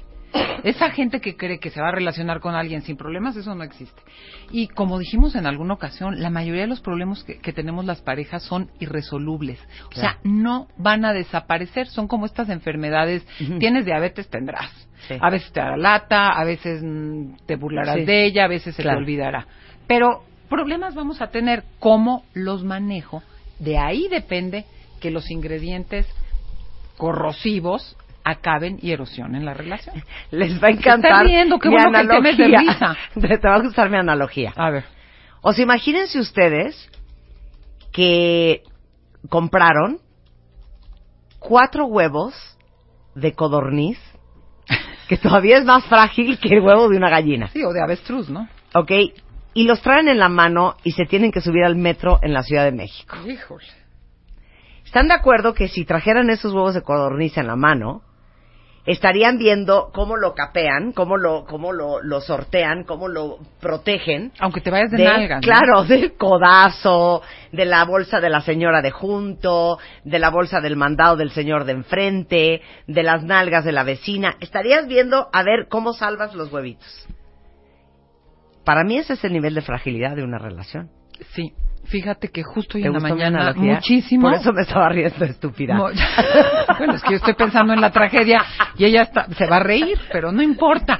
Fíjate que hoy pensaba que las relaciones son más frágiles que antes, Marta. Antes durabas porque durabas, te tocaba hacer lo que te tenías que hacer, al otro le tocaba, no esperabas que el erotismo, que la conversación, que la intimidad, que, que, que, que el goce en el crucero, ¿no? O sea, era buen padre, me trata bien, no falta, porque les gustaba mucho la frase, no falta al hogar. No falta. No falta.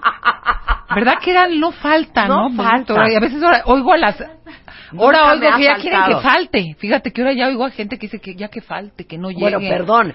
A mí me dijeron que esto sucedió, yo no sé si sea cierto, pero que en una, en una, en una entrevista, don Chente Fernández dijo, No a ver, yo he tenido muchas mujeres, pero yo a doña Cuquita nunca le he faltado. ¿Ves? O Eh, y, era, y Cuquita contenta, ¿no? Y Cuquita contenta. Lagrimilla, claro. Según yo eso sí sucedió, no sé. Según yo, Lagrimillas sí por el rincón. Sí. Nada más de Doña Cuquita Sí. en su papel de me duele un poco, Claro, pero, es un buen hombre. Pero no, no falta. Y ahora esta fragilidad es evidente. Esta fragilidad es evidente porque hay muchas más posibilidades de que no dure o no dure como quedamos. O sea, es parte de la vulnerabilidad de los vínculos de hoy. Ok. ¿Cómo los acabas de madrear? ¿No? ¿Cómo los acabas de madrear? ¿Qué es lo que tienes que hacer para que sucumba? Problemas hay. El problema no es que haya problemas, es cómo manejo los problemas. Y ahí van los cuatro ingredientes corrosivos. Venga. Número uno. Uno, la crítica. Me voy sobre la persona, en vez de decirle, "Oye, ¿sabes qué? Te pido que cuando uses tales cosas, pues las guardes, o cuando tal, lávalo, o no, no, no, no, eres una huevona. Pasamos a la persona directa. Eres una marrana, eres un cerdo, eres un mentiroso. Oye, ¿sabes qué? Dijiste una información. Cuando dices tal información que no corresponde con lo que me dijiste, pues si me sacas de onda porque te voy a perder to- toda la, la credibilidad. No eres un mentiroso. Es ir sobre la persona en vez de señalar el acto y no empezar a hacer generalizaciones. Eres una huevona, eres un pendejo, que ya, ya está subiendo aparte el tono de la agresión. Luego pasamos al segundo ingrediente. Es atacar a la persona y no a la conducta. De que van a haber cosas sí, pero ¿por qué el adjetivo? O sea, al sujeto le puedes explicar la acción, ¿no? Juan, cuando llegas tarde, eres un mentiroso. Y creo que esto de criticar e ir sobre la persona completa, Confiésense. aguas, ¿Quién aguas. critica a su pareja sin control y sin parar? Una cosa es la guasa de ya eres un teto. Y otra cosa es, te digo una cosa, no puedo creer lo imbécil que eres. Digo, que ganas, que me ganas eres no faltan, que ganas no faltan, que ganas no faltan. Pero como decía mi abuela, la mejor palabra es la que no se habla. Híjole, todos tenemos el derecho a permanecer en silencio. Y creo que hay que ver cómo digo las cosas. No se trata, porque vamos al extremo de la evasión del conflicto, de nunca digo nada, de que me hago la que no pasa nada. No. Pero ante los problemas partamos de la base que hay la crítica, atacar a la persona empieza a generar una degradación. Y fíjate, voy a Pero, pero nada más di, ¿qué pasa con la crítica? ¿Cuál es, que el resultado? Hay dos cosas. La persona se siente atacada, se defiende. Me estoy distrayendo, no sé por qué. A ver. La persona se siente atacada, se defiende y entonces no va a haber manera de que integre la conducta. Como es una generalización, si a ti te dicen, ayer eres una intolerante, tú podrías decir, híjole, para esto sí, pero para esto no. Pero si me generalizas que soy intolerante, no va a haber manera de que yo me abra a escuchar la conducta y pueda decir, ay sí, perdón, el otro día que me dijiste tal cosa, no te tuve paciencia y X, Y o Z. Claro. No sé si me expliqué. Ya, estoy de acuerdo. No y te voy a decir lo más importante no necesitas de lo que acabas de decir. No, yo voy a aclarar un punto más. Ok. Cuando estás con una persona que constantemente te critica, te sientes mal sobre tu persona. Y te totaliza. Y la delicia de estar con una buena pareja, y este rollo que decimos de que tu pareja tiene que ser tu más grande fan, en realidad este rollo del enamoramiento no es lo que siento por ti, es cómo me veo yo cuando estoy contigo. El sentirte la persona más especial y espectacular en el mundo por el amor que tú me das y por lo, el espejeo que yo tengo contigo. Cuando estás con una persona que te critica todo el día, siempre te sientes un imbécil, huevón, flojo, estúpida, eh, gorda, en presencia de esa persona. Y como esa persona es con la que más tiempo pasas porque es tu pareja, pasas gran parte del tiempo sintiéndote muy mal. No, hasta que un día dices, exacto. ¿sabes qué? Ya no quiero estar con él o ya no quiero estar con ella, porque siempre me siento mal. Pero te agrego algo. Si tú me consideras que soy una coda, ¿a qué te regalo una cosa? ¿A qué te invito a tal otra cosa? Si esta co- si no va, no hay manera de que tú quites tu mirada de que soy coda.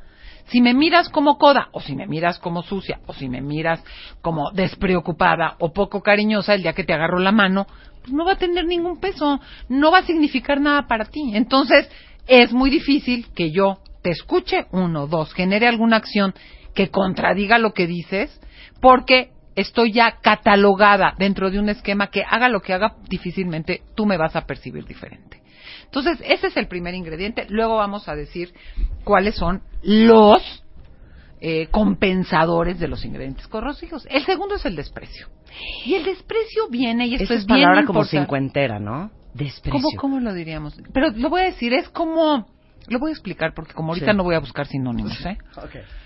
Es yo desde una actitud supor- de superioridad, mino- menosprecio o Minimizo. minusvaloro, se dice, no, No, sé.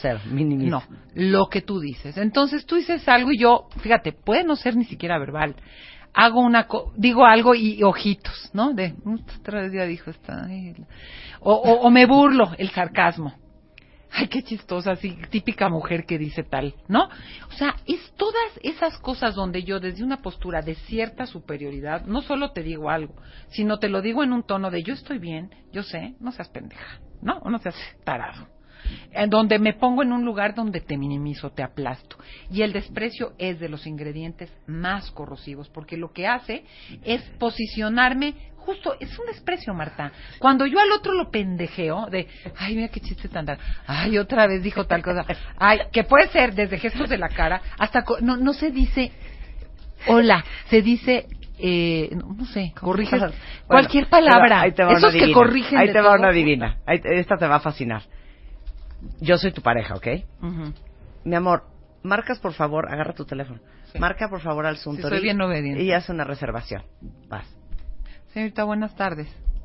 Este, eh, le Para pido una tres, mesa para para, tres, para para tres tres, personas, por favor.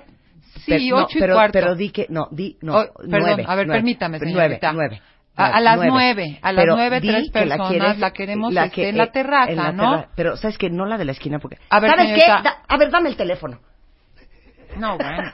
O sea, de pendeja no me hagas. No puedes hacer nada. No puedes hacer nada. O sea, tú todo lo sabes. Qué cansado, ¿no? Qué cansado. Te... ¿Y no les ha pasado, neta, pregunto a tus redes, cuando la otra persona ya te da miedo decir algo? Porque te va a corregir, se va a burlar, te va a tildar. ¿Se dice tildar? De Tampoco. tara. A tildar, así que estás inventando unas palabras. Es que no Te sé va a si- tachar no sé de- si en el de Perú como que retrocede. Este... ¿Sabes En qué me pasa? Me cuesta mucho trabajo hacer este programa con Tere. No, pero estamos hablando en serio, también. porque hay gente que sufre. No, sí. Y nosotras sufrimos también. pero, ¿eh? pero, pero te digo una cosa, corregir a la pareja, como enchila eso, ¿eh? Porque y eso es ay, no, no se dice así. Oye, no, espérate, espérate, no interrumpas ahorita. Hijo, ¿por qué?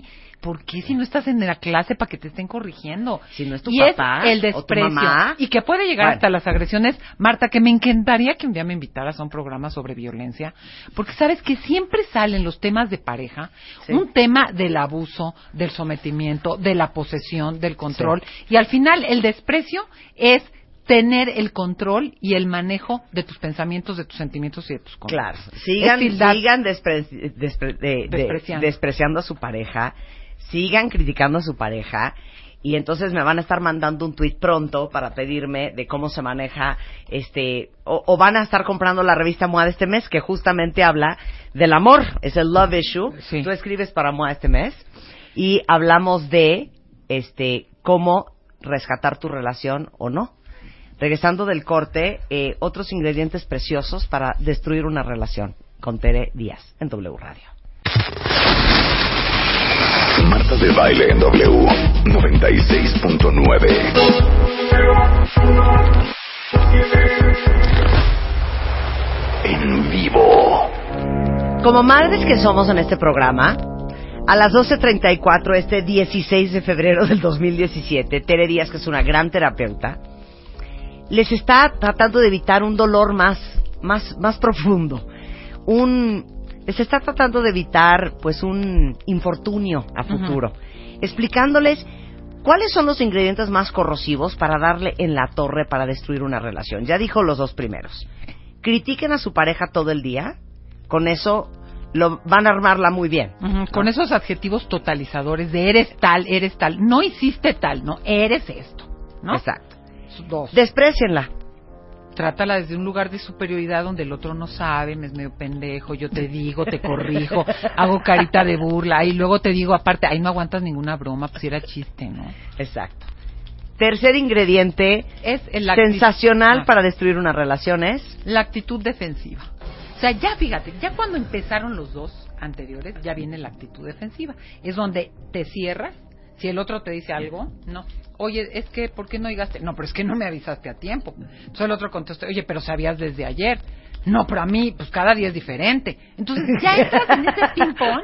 A ver, donde- hago estas actuaciones muy bien con Mario, pero nunca lo he hecho contigo. A ver, vamos a hacer una de actitud defensiva. Oye, ¿te acuerdas que te dije que este, si me podías, porfa, imprimir tal cosa? Porque A mí no me dijiste nada. No, no, pero acuérdate, dejé un papelito en, en el, en el buró de que necesitaba que me echaras la mano. Me dijiste que sí. O sea, perdón. Cero me acuerdo. Oye, pues, ca- cada vez que te pido algo se te olvida, te pasas, o sea... O sea, a mí no me hables de pedir, ¿eh? Porque yo te pedí que fuéramos el domingo y dijiste que estabas No, agotada. no, no, no me cambias. No. Lo del domingo no tiene que ver. Tú sabes que me dolió el estómago. Pues es que siempre te duele algo. No, oye, ay, me duele, pero si tú llevas en, el- en este año tres veces en el hospital, no mames. O sea, es neta que te estás burlando de mi reflujo. No, bueno. Fíjate, cuando haces una actitud defensiva, cero responsabilidad. Como ya estás en el ping-pong, no hay manera de decir, híjole, sí, se me olvidó. Claro. Se acabó. Tienes toda la razón, Se se, me olvidó el post-it, gorda. Ajá. Sí. Corazón, o ya te aguantas del corazón porque no tienes ganas. Pero la actitud defensiva es este ping-pong donde ya me defiendo. Como dice mi mamá, cuando andas con la espada desenvainada. Ajá. ¿No? Totalmente. Y esto es clásico cuando ya se va acumulando el malestar, el rencorcito. Entonces, ya no me ganas, ¿eh? Porque aparte la actitud defensiva normalmente sale porque te estás cobrando Ah, sí. la del sábado, Sí. que no tiene nada que ver con hoy miércoles, hoy. No, y ya el lema es te gano. No, a mí Entonces, no me ganas ya. Lo del post-it, que no tiene nada que ver con que el domingo no me acompañaste a donde quería yo ir, te la cobro hoy diciéndote no me acuerdo del post-it, cuando en realidad ando enchilado por lo del domingo. Porque fíjate, por eso son ingredientes corrosivos. La corrosión, ¿no? Se va dando, no es de un día para otro. Las, las relaciones no terminan casi nunca por un mega madrazo. Es que se va gestando una distancia, un malestar, pero no es para tanto. Ay, no me voy a quejar si me dijo tonta. O no voy a, ay, bueno, dijo, se le olvidó lo del post-it. Es, se va acumulando, tejiendo, tejiendo y se va haciendo una distancia. Y aquí ya es, te ga- ya no me ganas, porque ya hay un reco- ya hay un rencorcín. Entonces, actitud defensiva. El cuarto, ya cuando sientes que no puedes, que para qué le dices, que para qué le pides, que para qué le haces el chiste, que pa- ¿ah? Viene la actitud evasiva. ¿Ya sabes qué? Me retiro. Ay, sí, mañana te eh, mañana te digo, no, eh, ¿qué? Ay, perdón, no te oí. O sea, ya hay una distancia física y emocional. La actitud evasiva es cuando me pides algo, ay, ahorita no, a estas horas vamos a hablar de esto. Ay, no, bueno, otra vez, ya empiezas a poner una distancia, repito, física y emocional, donde incluso a veces hasta te van a decir algo y no, no es televisión, pero cierras los brazos. Ahora que no, ya te echas claro. para atrás. Claro. Pero cuando ya estás en, en actitud evasiva es porque ya te da, perdón, puedo decir una grosería horrenda, cuenta bien. Por favor. Cuando ya te da tanta hueva, ¿Pero por qué te da tanta hueva? porque este hasta examen? flojera te da pelear. Porque ya sabes que no va a pasar nada. Claro. Porque ya te sientes, ya le dijiste, ya le pediste, ya le gritaste, ya te defendiste, ya le explicaste, ya le diste ejemplos, ya se lo dijo su mamá también porque ya le dijiste a la mamá. Entonces dices, pues ya para qué, ¿no? Ya, pues quieres ir, vamos. Y tú no llegas. Sí. Este, prefieres tal, pues sí, comemos, pero tú estás chateando en tal porque ya ni te, te vale comer. Entonces, estas cuatro cosas generan, si las sostienes en el tiempo, una distancia y viene el principio del fin. ¿Cómo lo contrarrestas? Marta, estoy angustiada del tiempo y sí quiero invitar a tus cuentavientes, para los que ya empiecen a sentir que no saben si están o no están, el sábado 26 de febrero tenemos el taller de Me quedo o me voy. Reflexiones para continuar o terminar una relación de Ah, pareja. ahí está, 26 de febrero. 26 de febrero que pidan informes en el 5616-8552. ¿Por qué? Porque a veces, Marta, al estar tan barridos ya con estos ingredientes corrosivos, ¿qué ocurre? Pienso que ya no hay remedio. Y hay que valorar si todavía puedo remontar con algunos contrarrestantes que les voy a decir, o si de plano la relación está tan deteriorada, no hay manera de penetrar en el intelecto, en el sentimiento del otro, que hay que tronar. Entonces, ¿me quedo o me voy? Reflexiones para ver si continúo o no en una relación de pareja. 26 de febrero. Ahorita les mando toda la información en Facebook y en Twitter. Pero aquí pregunto una cuenta Sí. ¿Y se puede de alguna u otra forma remediar los daños ya hechos? Sí, dependiendo de a qué punto hayas llegado. Por supuesto que estos ingredientes corrosivos, mientras los agarres antes, son más, son más fáciles de revertir. Si ya aparte nos dimos hasta con la cubeta, se hace difícil. Pero por supuesto que esto puede dar cuenta de problemas que se pueden manejar, pero que no es sabido manejar. Y que el simple hecho de manejarlos más deteriora la relación. Ahora, ¿cómo contrarrestamos esto? La crítica. En vez de estar criticando, toca una auténtica queja, un auténtico señalamiento. Cuando haces esta, no, no eres una huevona. Cuando te no llegas a la hora que te pido porque tal o porque quedamos en algo, yo me siento muy frustrado. ¿Cómo hacemos? ¿Qué acuerdos llegamos? Pero no te vas sobre la persona. O sea, no es de que, ay, me aguanto. Entonces ya no le digo nada. No es muy distinto que no pongas tu queja sobre la mesa de cada vez que te hablo y te ríes de lo que te digo, me siento de tal manera, ah, ¿sabes qué? Eres una burlona yo ya a ti no te voy a contar. ¿Me explico? Es que es ¿Cómo? divorciar el evento de la persona. Totalmente. Como en los niños. No es lo mismo decirle a tu hijo, lo que estás haciendo es un berrinche porque no te estoy dando el Twinkie.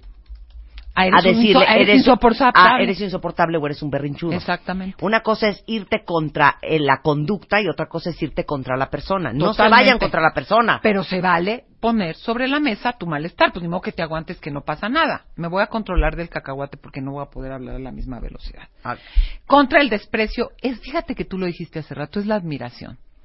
No puedes admirar lo que no admiras, pero si te maltratan es imposible admirar. Entonces, cuando tú ya estás empendejeando al otro, es de verdad no lo puedo mirar con curiosidad. O sea, de verdad no hay nada que yo pueda rescatar de lo que la persona sí me da y sí me aporta, desde un lugar de igualdad y no de superioridad, para no verte hacia abajo y tener una genuina curiosidad de quién eres, qué haces, qué das, porque el malestar hace que pongas el foco en lo que no hay y de veras, al no poderlo manejar, al no poderte quejar, omites todo lo que sí hay. Entonces se pierde esa curiosidad. Ahora, aquí hay algo importante. Cuando todo te sale mal y empiezas a no, y tú dices, ¿cómo contrarrestas? Hay un autor que se llama John Gottman, que es un investigador que lleva años, años trabajando con parejas, te dice, fíjate cómo son las cosas y quizás por nuestra naturaleza evolutiva de defensa y de sobrevivencia. Lo malo no lo olvidas, lo bueno como que lo das por hecho. Entonces, por cada putazo hay que hacer tres o cuatro acciones que compensen. ¿Por qué?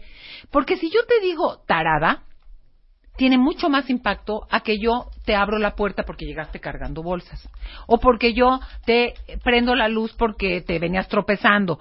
O te regalo tal cosa porque vi una botellita de agua porque tenía sed. Pero te estoy hablando de cosas cotidianas, no nos vamos a ir al anillo de quién sabe qué y al viaje. Porque esas parejas que quieren resolver todo con que la invité a un crucero.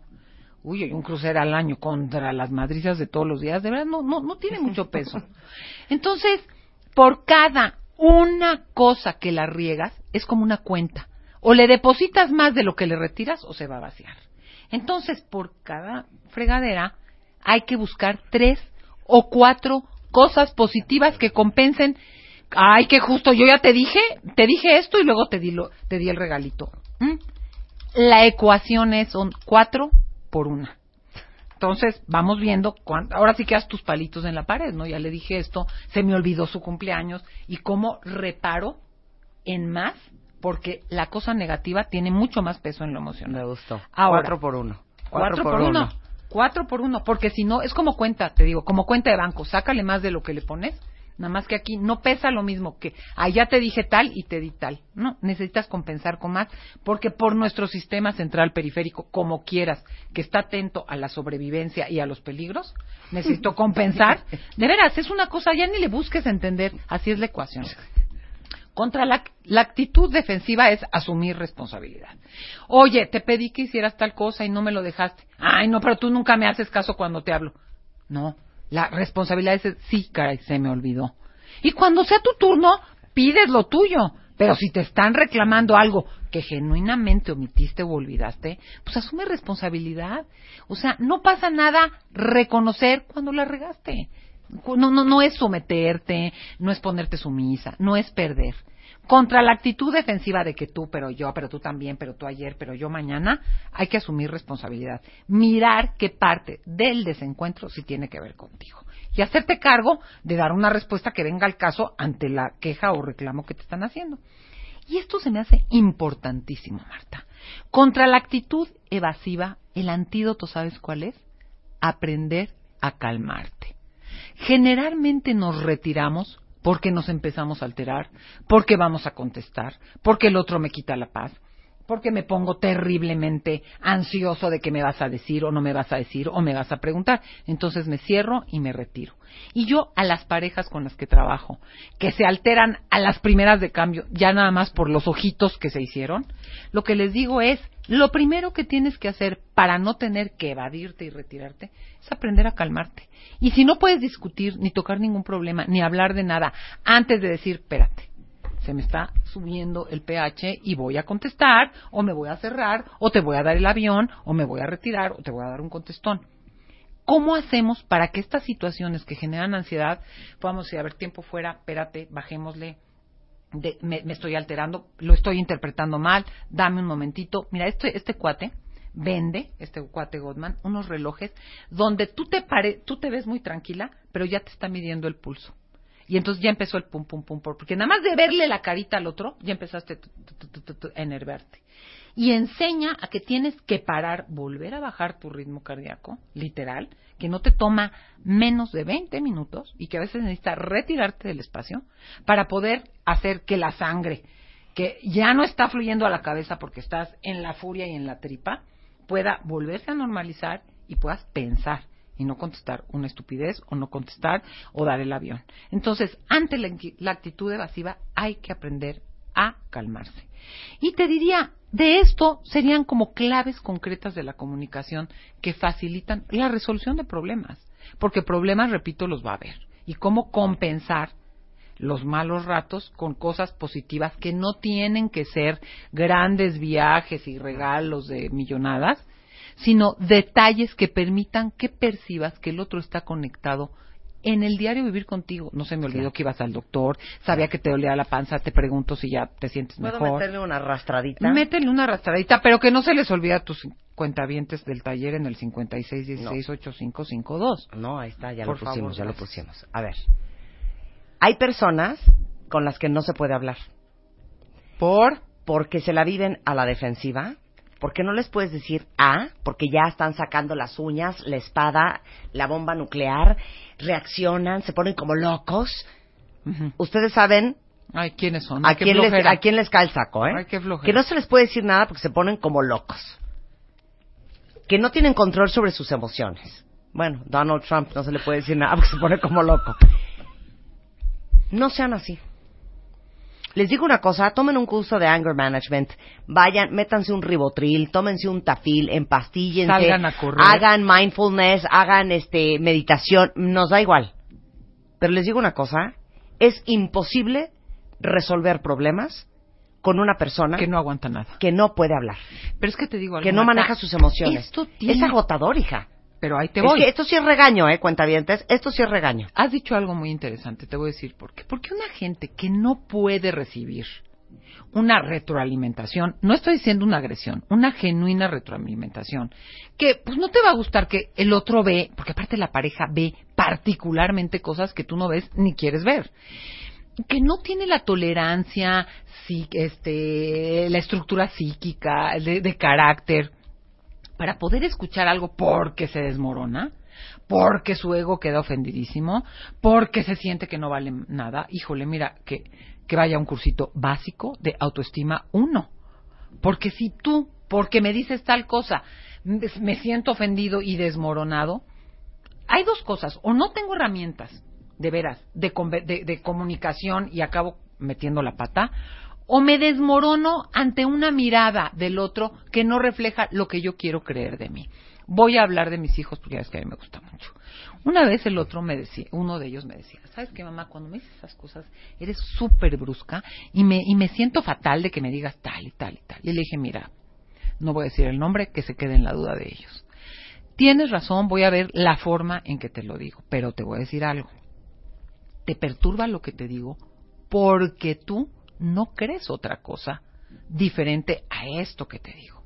Si tú tuvieras la certeza de que esto que digo no es cierto o de lo que tú haces te satisface, ta, ta, ta, ta, ta, te pegaría tanto menos lo que yo te digo. O sea, cuando alguien nos dice algo y nos desmorona, tiene que ver con que yo no me siento suficiente, competente, atractivo, interesante, saludable, lo que sea que me estén retroalimentando, que si no me lo dice el otro y me alimenta y me tiene que tener permanentemente la autoestima sobrealimentada, me desmorono. Entonces, esto que dices es bien importante porque ¿cómo me percibo a mí?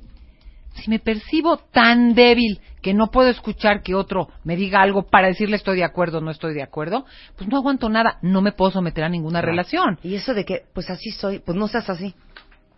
No, pero a- asume responsabilidad de que eres así. Y decir, yo sé que cogeo de este pie, pero bueno, lo tomaré en cuenta, veré cómo lo digo, quiero entender lo que me estás diciendo, o no me lo digas así, cuando me hablas así me cierro. O sea, puede haber muchas maneras, pero desmoronarte y no poder hablar y cerrarte o atacar, es que ya no hay manera de lograr nada, Marta. No puedes llegar a ningún acuerdo de ningún tipo.